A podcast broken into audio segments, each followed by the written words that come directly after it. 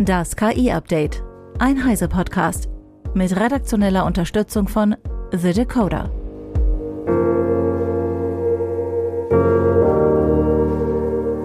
Ich bin Isabel Grünewald und dies sind heute unsere Themen. OpenAI präsentiert Text-zu-Videogenerator Zora. Meta stellt neues KI-Modell wie Jeppa vor.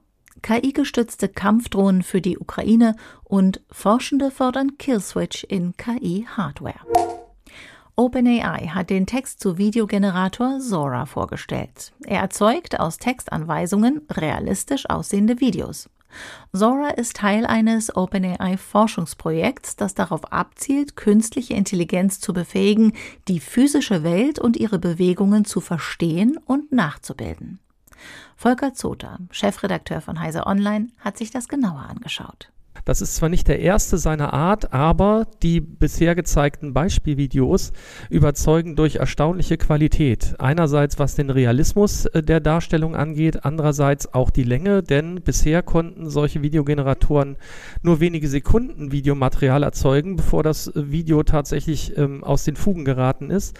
Mit Zora gelingt es bis zu eine Minute Videos herzustellen, die tatsächlich teilweise kaum von Fotorealismus zu unterscheiden sind.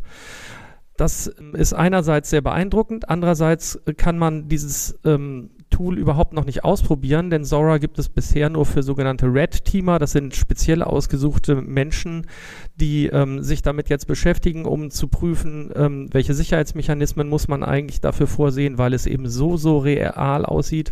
Und auf der anderen Seite, wie können Künstler das eigentlich für sich nutzen und weiterentwickeln? Die Filmindustrie wird möglicherweise einige Sorgenfalten auf der Stirn haben, wenn so ein Tool wie Zora weiterentwickelt wird, denn damit werden sich ganze Sparten eventuell neu orientieren müssen. Einerseits was Special Effects angeht, andererseits was Stock-Videos und Stock-Footage angeht. Ähm, damit kann man sehr, sehr viele Dinge ersetzen, die jetzt per Hand gemacht oder äh, reell gefilmt werden müssen. Danke, Volker. Nur wenige Stunden vor OpenAI Zora präsentierte Meta mit VJepper ein neues KI-Modell. Es soll effizienter neue Konzepte lernen können. In einem wichtigen Aspekt steht das Modell sogar in direkter Konkurrenz zu Zora, fand aber kaum Beachtung, da Zora Meta die Show stahl, berichtet Max Schreiner von The Decoder.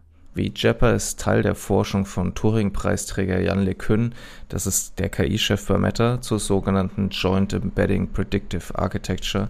Und die zielt darauf ab, KI-Systeme zu bauen, die effizienter neue Konzepte lernen, also weniger Trainingsdaten und Trainingszeit benötigen und die ein tieferes Verständnis der physischen Welt haben. JIPA-Systeme sollen einmal die Grundlage für Weltmodelle liefern, die physikalische Zusammenhänge erfassen und räumliche und zeitliche Vorhersagen über zukünftige Ereignisse liefern können. Also genau das, was auch OpenAI im Kern sich von Sora verspricht. Es gibt jedoch einen entscheidenden Unterschied. Sora ist ein generatives Modell, wie JEPA nicht. Denn LeCun argumentiert seit längerem, dass generative KI-Modelle, die auf Pixel-Ebene arbeiten, keine guten Weltmodelle bilden werden. Und damit bezieht er sich auch explizit jetzt auf Sora. Wie Jepper soll daher im Kern komplexe Interaktionen in Videos vorhersagen, dabei aber keine Pixel rekonstruieren. Stattdessen passiert es in einer abstrakten Darstellung der Szene, die das Modell dekodiert. Die Idee hinter VJapper ist, dass diese Vorhersagen in einem übergeordneten konzeptuellen Raum, wie sie das nennen, es dem System ermöglichen, sich auf das zu konzentrieren, was für das Verständnis und die Ausführung von Aufgaben wichtig ist, ohne sich dabei in irrelevante Details zu verlieren. Wenn das Modell also etwa einen Baum in einem Video analysiert, muss es nicht unbedingt die Bewegungen der einzelnen Blätter berücksichtigen, wenn es darum geht zu erkennen, ob der Baum eben jetzt vom Wind bewegt wird oder nicht. Meta hat das Modell mit zwei Millionen Videos trainiert und konnte zeigen, dass das Modell tatsächlich besser darin ist, feine Objektinteraktionen zu erkennen als andere Ansätze, zum Beispiel wenn es darum geht zu erkennen, ob jemand einen Stift hinlegt, ob er ihn aufhebt oder ob er nur so tut, als würde er den Stift hinlegen. Jepper kann sich zudem auch besser an neue Aufgaben anpassen, ohne dass das Kernmodell dafür neu trainiert werden muss. Das ist so eigentlich nicht üblich. In Zukunft will das Team multimodale Varianten von Jabber trainieren, denn das aktuelle Modell wurde ausschließlich mit Videos trainiert. In Zukunft könnte es also auch mit Audio trainiert werden. Langfristig stellt sich LeCun dann eine hierarchische Stapelung von mehreren Chapter-Modellen vor, um Abstraktion auf unterschiedlichen Ebenen zu lernen, also ähnlich wie man es vom Menschen kennt, und damit dann Weltmodelle lernt, die einmal in einer autonomen künstlichen Intelligenz zum Einsatz kommen könnte. Das ist ein Projekt, das LeCun schon vor zwei bis drei Jahren vorgestellt hat. Das ist eine Architektur, die eben aus Weltmodellen, Planungsarchitektur und anderen Elementen besteht die dann irgendwann etwas, was manche Leute vielleicht eine generelle künstliche Intelligenz nennen würden, hervorbringen kann. Vielen Dank, Max. Der US-Tech-Riese Microsoft will in Deutschland mehr als drei Milliarden Euro in KI-Infrastruktur und Qualifizierung investieren. Das Vorhaben stößt nicht überall auf Begeisterung. Unsere technische Abhängigkeit von Großkonzernen wird dadurch noch größer, als sie ohnehin schon ist, sagt zum Beispiel Professor Holger Hoos, Vorstandsvorsitzender des KI-Centers der RWTH Aachen. Seine Forderung Deutschland und Europa müssten dringend in eine Alternative investieren. Der fortschreitende Verlust von nationaler und europäischer Souveränität bei der Schlüsseltechnologie KI sei überaus bedenklich. Die öffentliche Hand müsse dringend eine Antwort auf die US-Investitionen geben. Hohes Lösung? Ein CERN für KI. Das CERN in der Schweiz, weltweit bekannt für Spitzenforschung und global führende Forschung in der Teilchenphysik, sei ein hervorragendes Modell und ein europäischer Erfolg von weltweiter Strahlkraft. So etwas brauchen wir für KI, fordert der KI-Professor, um eine kritische Masse von Expertinnen und Experten zusammenzubringen, die sich dann gemeinsam in einer herausragenden Arbeitsumgebung auf gesellschaftlich und wirtschaftlich wichtige Anwendungen konzentrieren können. Das müsse im öffentlich geförderten Bereich geschehen, sodass die Forschung der Öffentlichkeit gegenüber verantwortlich sei und an Problemen arbeite, die primär vom öffentlichen Interesse getrieben sind. 20 große Plattformbetreiber und Anbieter von Large Language Models kündigten am Rande der 60. Münchner Sicherheitskonferenz ein gemeinsames Projekt zur Identifikation, Vermeidung und Bekämpfung von Deepfakes im anstehenden Superwahljahr an. Adobe, Amazon, Google, IBM, Meta, Microsoft, OpenAI, TikTok und X wollen dazu Technologie einsetzen, um die Herkunft KI-generierter Wahlwerbung mit Wasserzeichen und anderen Techniken transparent zu machen und gezielt filtern zu können. Der sogenannte Munich Accord adressiere Deepfakes quer durch die Produktion und Verbreitungskette, sagte Dana Rao, Adobes General Counsel und Chief Trust Officer und einer der Initiatoren. KI-Anbieter, Social-Media-Plattformen und weitere Unternehmen der Wertschöpfungskette etwa der Chipdesigner ARM, gehen laut der Ankündigung eine Reihe von Verpflichtungen ein, um Wahlmanipulation per KI einzudämmen. 2024 gehen insgesamt 4 Milliarden Menschen in 40 Ländern zur Wahl. Großbritannien, die USA und andere Nationen wollen der Ukraine schon bald tausende neue KI-unterstützte Drohnen liefern, die sich im Pulk auf ihre Ziele stürzen sollen, ohne dass alle einzeln gesteuert werden müssen. Das berichtet die Nachrichtenagentur Bloomberg unter Berufung auf anonyme Personen, die von den Plänen wissen. Die Technik könnte dem Drohnenkrieg als zentralem Element der Kämpfe zwischen der Ukraine und Russland noch einmal eine neue Richtung geben.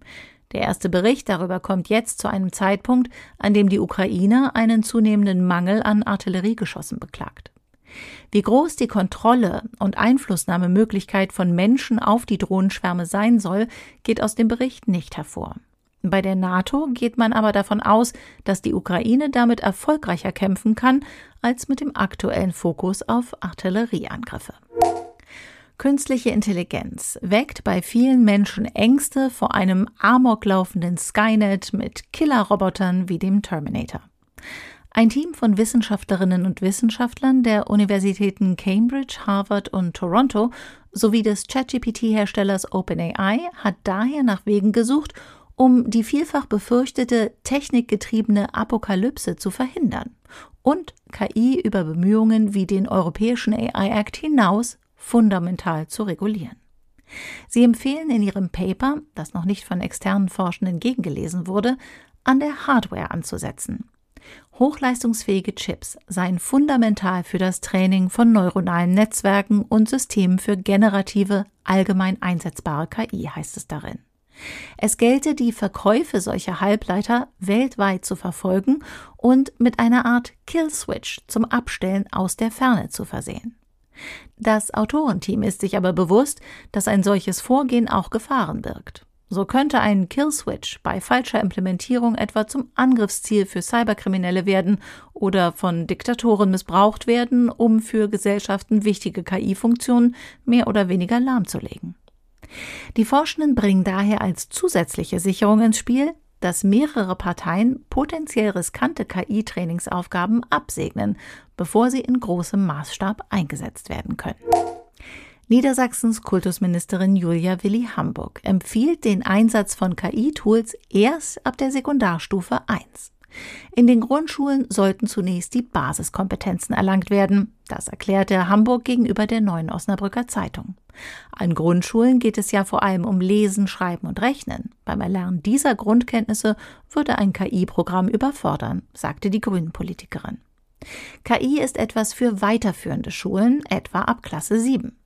Mit dieser Einschätzung ist die Ministerin nicht allein. Unter anderem die UNESCO fordert, dass KI-Tools erst für Schülerinnen und Schüler ab 13 Jahren in Schulen nutzbar sein sollten. Kinder und Jugendliche sollten aus Sicht von Julia Willi Hamburg den Umgang mit KI-Tools wie ChatGPT lernen. Am Ende ist es ein Werkzeug wie in Mathematik der Taschenrechner. Das eigene Wissen ersetze KI aber nicht, betonte Hamburg. Im Bereich der Hausaufgaben stelle künstliche Intelligenz weiterhin eine Herausforderung dar. Einerseits muss es darum gehen, sich Aufgabenstellungen zu überlegen, für die sich ChatGPT nicht eignet. Gleichzeitig ist es wichtig, dort, wo das Programm genutzt werden könnte, aufzuzeigen, wie es eingesetzt werden darf. Hamburg spricht sich dafür aus, dass der Einsatz von KI-Tools wie bei Quellennachweisen kenntlich gemacht werden muss. OpenAI hat seinen Unternehmenswert auf mindestens 80 Milliarden US-Dollar gesteigert und damit viele seiner Mitarbeiterinnen und Mitarbeiter zu Millionären gemacht. Die New York Times beruft sich in ihrem Bericht darüber auf Insider-Informationen. Ein Tender-Offer ermöglichte es den Mitarbeitenden, ihre Aktien zu einem festen Preis zu verkaufen. Thrive Capital wickelte die Transaktion ab. In weniger als zehn Monaten verdreifachte sich der Wert von OpenAI damit von rund 29 Milliarden auf 80 Milliarden US-Dollar.